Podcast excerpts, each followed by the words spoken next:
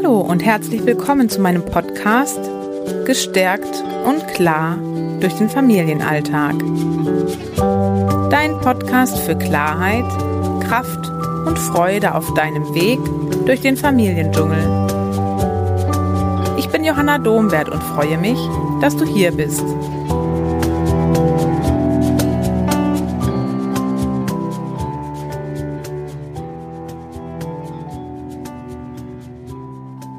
Ja, hallo zusammen, schön, dass du wieder da bist. Heute gibt es den Podcast zur Autonomiephase. Ähm, ich will, werde den Podcast heute sehr alltagspraktisch machen, natürlich auch mit theoretischem Input, aber ähm, so, dass dir der Input auch für deinen Alltag wirklich eine Hilfe vielleicht ist. Und wenn du noch tiefergehende Fragen hast oder auch sagst, ja, wo hast du denn die und die Informationen her, dann schreibt mir gerne ähm, und dann schicke ich euch das auch gerne. Ähm, weil ich finde, wirklich über diese Autonomiephase herrscht in unserer Gesellschaft noch so viel Fehlinformation. Also ähm, natürlich hat jede Entwicklungsphase gewisse Herausforderungen, also die Säuglingsphase, die Kleinkindphase, ähm, die Wackelzahnpubertät, die Pubertät. Jede Entwicklungsphase hat besondere oder gewisse Herausforderungen und doch finde ich, fängt in der Autonomiephase das an, dass dieser erzieherische Blick auf Kinder so in den Mittelpunkt rückt und dadurch manchmal vergessen wird, ähm, dass Kinder eben Kinder sind. Und deswegen finde ich, ist es so wichtig, sich eben mit dieser Entwicklungspsychologie in der Autonomiephase auch mal zu beschäftigen und zu gucken, was bedeutet das denn eigentlich für unseren Alltag? Ja, in unserer Gesellschaft wird diese Auto oder die Autonomiephase ja auch Trotzphase genannt. Ich weiß nicht, wie es dir mit diesem Begriff geht. Ich für mich kann damit nicht ganz so viel anfangen. Ähm, ich finde, er hat einfach so einen negativen Beigeschmack. Also eigentlich impliziert Trotzen ja, dass ein Kind etwas mit Absicht tut und sich vielleicht sogar bewusst gegen uns stellt und ja, ihr werdet später sehen, Kinder in der Autonomiephase können es so eigentlich noch gar nicht. Also von dem her, das Kind tut die Dinge, die es tut, nicht mit Absicht, nicht um uns zu ärgern, sondern weil es sich weiterentwickelt auf so vielen unterschiedlichen Ebenen. Und wir dürfen lernen, uns auf diese Ebenen einzulassen. Die Autonomiephase an sich ist nämlich ein total großer und ganz wichtiger Entwicklungsschritt, weil Kinder fangen in dieser Phase an, ihre oder sich als eigenständige Persönlichkeit zu erleben. Mit eigenen Bedürfnissen, mit eigenen Vorstellungen, mit eigenen Gefühlen und mit eigenen Grenzen. Also sie entwickeln ein Ich-Bewusstsein. Und das ist so wichtig und wertvoll für ihr ganzes weiteres Leben. Ähm, gleichzeitig bietet eben dieses Ich-Bewusstsein natürlich noch ganz viele Herausforderungen für den Familienalltag. Denn ein Kind in der Autonomiephase hat noch nicht die Fähigkeit, ähm, sein eigenes Erleben von dem eines anderen zu unterscheiden. Also ein Kind in der Autonomiephase hat zwar, erlebt sich zwar als eigene Persönlichkeit, ihm fällt es aber schwer zu verstehen, dass andere Menschen eine andere Realität haben. Kinder können in der Autonomiephase noch nicht die Perspektive eines anderen einnehmen und dadurch fällt es ihnen auch schwer, umzuplanen. Ähm, also wenn ein Kind sehr auf seine Vorstellung fixiert ist, ähm, ja, dann, dann fällt es ihm schwer, von seinem Plan abzuweichen. Und auch vielen Erwachsenen fällt es noch schwer, nur so als kleine Erinnerung. Also das ist, finde ich, gar nicht so unnormal, dass wenn wir einen Plan haben und eine Vorstellung haben, dass es uns schwerfällt, davon abzuweichen. Kindern in dem Alter, sage ich mal, zwischen zwei und sechs, ähm, geht es natürlich ähnlich. Und wenn wir mal so ein bisschen gucken, wie oft im Alltag aber Situationen entstehen, in denen eben das Kind nicht genau das machen kann, was es möchte, können wir uns auch gleichzeitig hineinversetzen, dass es zu unglaublich großer Frustration führt. Also der Alltag der Autonomiephase ist häufig von Kindern relativ fremdbestimmt. Und diese Fremdbestimmung passt natürlich nicht so gut zu dem Bestreben nach Autonomie und nach Selbstständigkeit und Selbstwirksamkeit. Deswegen dürfen wir immer wieder achtsam im Alltag gucken, wo bieten wir unserem Kind denn Raum, ähm, ja auch selbstwirksam tätig zu sein.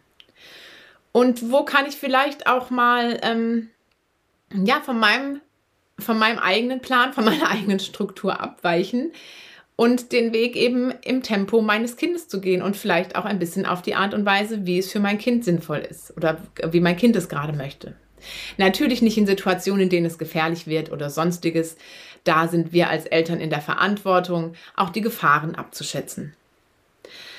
Ähm, ja, ich kann mich noch gut daran erinnern, wie eben diese Stimmen im Außen, die mir irgendwie auch immer so ein bisschen einreden wollten, dass mein Kind mich eben provoziert oder dass ähm, ich doch jetzt mal klare Grenzen ziehen muss. Und mir wurde immer so ein bisschen vorgeworfen, ich sei irgendwie zu, ähm, zu nachgiebig und würde viel zu viel mich auf Diskussionen einlassen. Ähm, ja, da ist einfach dieser Blick, dass Kinder ermahnt oder getadelt werden müssen und Konsequenzen auch aufgezeigt kriegen müssen, damit sie das gewünschte Verhalten zeigen. Und das hat sowas Manipulatives, damit habe ich mich einfach nie wohl gefühlt. Also damit will ich nicht sagen, dass es mir nie passiert ist, dass ich getadelt habe oder ermahnt habe, aber es hat sich für mich immer falsch angefühlt. Und so habe ich angefangen, ähm, durch diese Autonomiephase auch noch mal viel tiefer mit mir in Verbindung zu kommen. Also für mich war diese Autonomiephase, in der mein Kind sich selber so entdeckt, auch eine Einladung, nochmal zu gucken, ja, was sind denn eigentlich meine eigenen Bedürfnisse, was sind meine eigenen Werte, was hab, bin ich so für eine Persönlichkeit, was habe ich für ein Temperament, was habe ich für Vorstellungen, wo sind meine Grenzen? Und wie gehe ich eigentlich mit Gefühlen um. Da möchte ich heute gar nicht so explizit eingehen, weil das den Rahmen dann auch einfach sprengen würde. Ähm, Nichtsdestotrotz, auch wenn ich angefangen habe, mich kennenzulernen, ähm, dadurch hatte ich natürlich unglaublich viele Situationen, die überfordernd waren, in denen ich wirklich einfach auch manchmal verzweifelt war, weil ich einfach so unsicher war, was mache ich denn jetzt? Also ich wusste, ich wollte es anders machen und wusste aber eben noch nicht genau wie. Dazu kamen dann immer noch die Stimmen von außen, die mir irgendwie gesagt haben, mit mir oder meinem Kind sei vielleicht etwas nicht normal, weil es sich so verhält, wie es sich verhält. Und auch in Krabbelgruppen oder ähm, teilweise von Pädagogen immer wieder so, ja, der, der Wunsch oder der eigentlich auch gesagt wurde, ich müsste jetzt, wenn mein Kind mich beißt, mich abwenden. Oder mir wurde auch empfohlen, zurückzubeißen. Also eigentlich so ganz abstruse Sachen, die ich mit meinem heutigen Wissen, wo ich nur den Kopf schütteln kann, aber das wurde mir auch teilweise von Fachleuten empfohlen. Das war für mich natürlich so, ganz verunsichernd dann auch. Und da in meine Klarheit zu kommen, ähm, das hat einfach Zeit gebraucht und ich finde, die dürfen wir uns als Eltern auch nehmen und trotzdem auch immer wieder gucken, wo suche ich mir meine Informationen, mit wem tausche ich mich aus, das, was ich ja auch schon immer in den Podcast früher gesagt habe. Wo kann ich auch mich sowohl, ähm, wo habe ich das Gefühl, ich werde verstanden und wo habe ich, kann ich auch mal mein eigenes Tun und Handeln reflektieren. Mm, genau, also die Entwicklungsphase, äh, die Autonomiephase ist geprägt eben von großen Gefühlen. Das hatte ich ja auch gerade schon gesagt, dass die mich zum Teil auch häufig ganz besonders herausgefordert haben. Ähm, ich möchte jetzt so ein bisschen nochmal eingehen, was entwicklungspsychologisch in den Kindern vorgeht, um dann nochmal die Schleife zum Alltag zu kriegen. Also grundsätzlich nochmal zu vorhin, Kinder in der Autonomiephase lernen. Kinder sind Kinder. Kinder kommen auf diese Welt, ähm, um sich und ihren Körper im Zusammenspiel mit der Umwelt kennenzulernen. Dafür brauchen sie eine Bindungsperson, die für sie da ist, die sie begleitet ähm, und die ihr das Gefühl eben gibt, gehalten zu sein und sie eben bei den Dingen, die es lernt, begleitet. Kinder in der Autonomiephase haben eben aber auch mit vielen Begrenzungen in der Umwelt zu tun. Das führt zu Frustration, führt zu großen Gefühlen und ähm, zu den eben sogenannten Wutanfällen. Ähm, in der Autonomiephase, wenn die Gefühle groß sind, ist wenig Logik da. Das heißt, wenn wir versuchen, das Ganze, ähm, das Kind logisch davon zu überzeugen, so wie bei meinem Sohn, dass er wütend war, weil der Mond nur halb war und er doch den vollen wollte, wenn ich da logisch dran gegangen wäre, das hat die Wut dann nur angestachelt. Also er ist dann noch wütender geworden, weil er sich eben nicht verstanden gefühlt hat. Ähm, deswegen lohnt es sich wirklich, sich mit dem Thema Begle Gefühle begleiten nochmal zu beschäftigen. Mm, ich hatte da auch einen relativ großen Blog ähm, zum Thema Trösten. Das werde ich euch einfach unterhalb dieses Videos nochmal setzen. Dann könnt ihr, wenn ihr da vertiefend reinschauen wollt, nochmal gucken, wie denn Gefühle begleiten auch aussehen kann. Also in der Autonomiephase große Gefühle, wenig Logik. Große Frustration, weil die Wünsche und Vorstellungen nicht mit denen, die eigenen Wünsche und Vorstellungen nicht mit denen der Umwelt übereinstimmen. Wenn wir wissen, dass, es, dass Kinder das Gehaltensein brauchen, dass sie die Begleitung brauchen, dann brauchen sie Eltern, die emotional mit ihnen mitschwingen, die sich einfühlen können ähm, und die aber gleichzeitig Halt geben, also die nicht mit in diesen Gefühlstrudel reinrutschen, sondern die den Kindern Halt geben und die die Kinder regulieren können. Das wiederum erfordert natürlich, dass wir erstmal lernen, uns selber zu regulieren. Und auch das ist etwas, was ich durch meine Kinder lernen durfte. Meine eigenen meine eigene Gefühlsregulation nochmal kennenlernen und gucken, wie möchte ich denn eigentlich meine Gefühle leben und wie möchte ich die Gefühle meines Kindes begleiten und was braucht es dafür? Und auch hier wieder Austausch mit anderen Eltern, die, die Konstrukt oder konstruktive Austausch mit anderen Eltern. Es gibt so viele gute Bücher. Auch da kann ich euch nochmal das ein oder andere verlinken. Und wenn ihr jetzt sagt, dieses Thema möchtest du hier im Podcast nochmal vielleicht von mir auch einen gezielteren Blick drauf geworfen haben, dann schreibt mir gerne.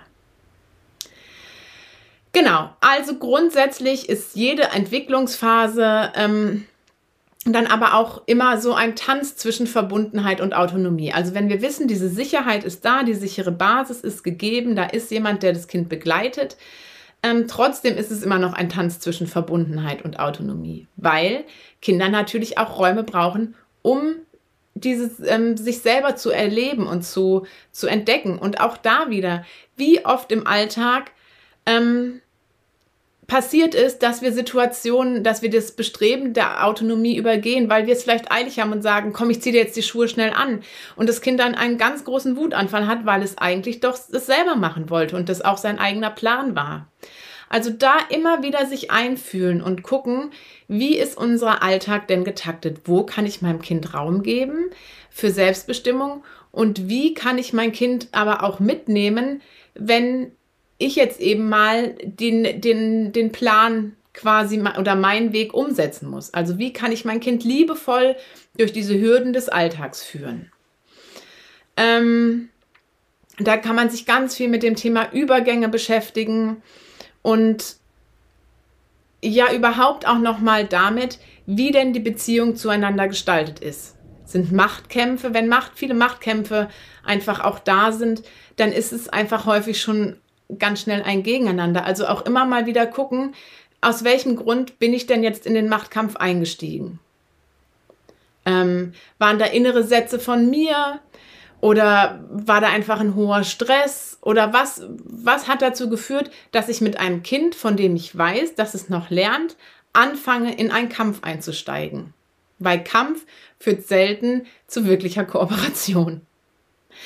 Genau, auch über das Thema Kooperation könnte ich noch mal ganz explizit sprechen. Heute möchte ich aber noch auf einen Punkt eingehen und zwar auf dieses Thema dein Kind provoziert dich. Auch das ist ein Satz, den ich immer wieder höre. Ähm, ja, und es ist einfach nicht so. Also auch wenn ein Kind haut, auch wenn ein Kind körperlich wird, auch wenn ein Kind beißt, auch wenn wir sogar schon vielleicht gesagt haben, du sollst doch bitte nicht hauen, ähm, kann auch dieses Hauen ein Ausdruck eines Gefühles und eines Bedürfnisses sein. Und Kinder tun das eben nicht, um zu provozieren. Und es ist nicht unsere Aufgabe, dann uns von dem Kind abzuwenden und zu sagen, wenn du haust, dann genau, dann kann ich jetzt nicht mehr mit dir spielen oder sowas, sondern unsere Aufgabe darf es werden, in der Autonomiephase an der Seite des Kindes zu sein und mit dem Kind zu ergründen, welches Bedürfnis denn jetzt hinter dem Hauen lag. Vielleicht, weil ich zu nahe gekommen bin, vielleicht, weil da Wut dahinter lag. Ähm, das kann so, können so unterschiedliche Dinge sein. Und dann zu schauen, ähm, dem Gefühl erstmal Raum zu geben und einfach mit dieser Sicherheit, mein Kind tut es nicht, um mich zu ärgern, sondern weil es ein Ausdruck ist von einem, von einem Gefühl und von einem Bedürfnis. Also Kinder wollen uns nicht provozieren, Kinder wollen einfach die Welt entdecken und erleben dabei einfach unterschiedliche Situationen, ähm, in denen sie noch nicht die Worte finden für das, was sie vielleicht eigentlich ausdrücken möchten. Also sie können sich vielleicht noch nicht mit Worten abgrenzen und tun das dann unter Umständen, ähm, indem sie auch mal hauen. Aber niemals, weil, also sie können auch noch gar nicht die Konsequenzen ihres eigenen Handels abschätzen. Sie wissen vielleicht, dass sie nicht hauen sollten, weil Mama das nicht gut findet oder Papa, aber dass es dem anderen auch wirklich wehtut, da sind sie in der Situation gar nicht so einfach mit verbunden und können das einfach wirklich noch nicht abschätzen. Genau, also das ist so das, was ich euch jetzt heute mitgeben wollte. Ähm, und einfach nochmal so für euch wirklich die Einladung zu gucken, wie ist euer Alltag gestaltet? Wo fängt, fängt oder fängt es bei dir an, dass du Druck empfindest? Wodurch entsteht der Stress im Alltag? und wo steigt ihr in Machtkämpfe ein und gleichzeitig aber nochmal den Blick darauf hinrichten, in welchen Situationen klappt es denn vielleicht auch richtig gut und was ist an Tagen, an denen es richtig gut klappt, vielleicht anders als an anderen. Ja, und in dem Sinne wünsche ich dir jetzt noch eine schöne Woche und natürlich ein schönes Wochenende und werde ähm, nächste Woche auf Instagram, falls du bei Instagram bist, auch noch die ein oder anderen Posts zu dem Thema Autonomiephase machen. Und wie gesagt, ich freue mich über eine E-Mail von dir und werde dann eines der Themen auch aufgreifen und da einfach nochmal tiefer einsteigen. Tschüss!